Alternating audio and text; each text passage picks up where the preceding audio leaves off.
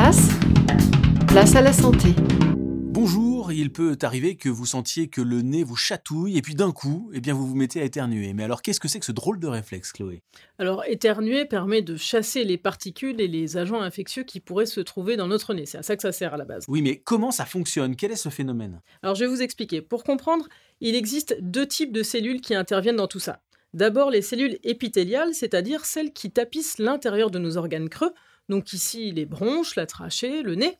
Et puis ces cellules, elles vont fabriquer le mucus pour piéger les poussières. Le mucus, euh, c'est la morve bah, que vous avez dans votre mouchoir quand vous vous mouchez.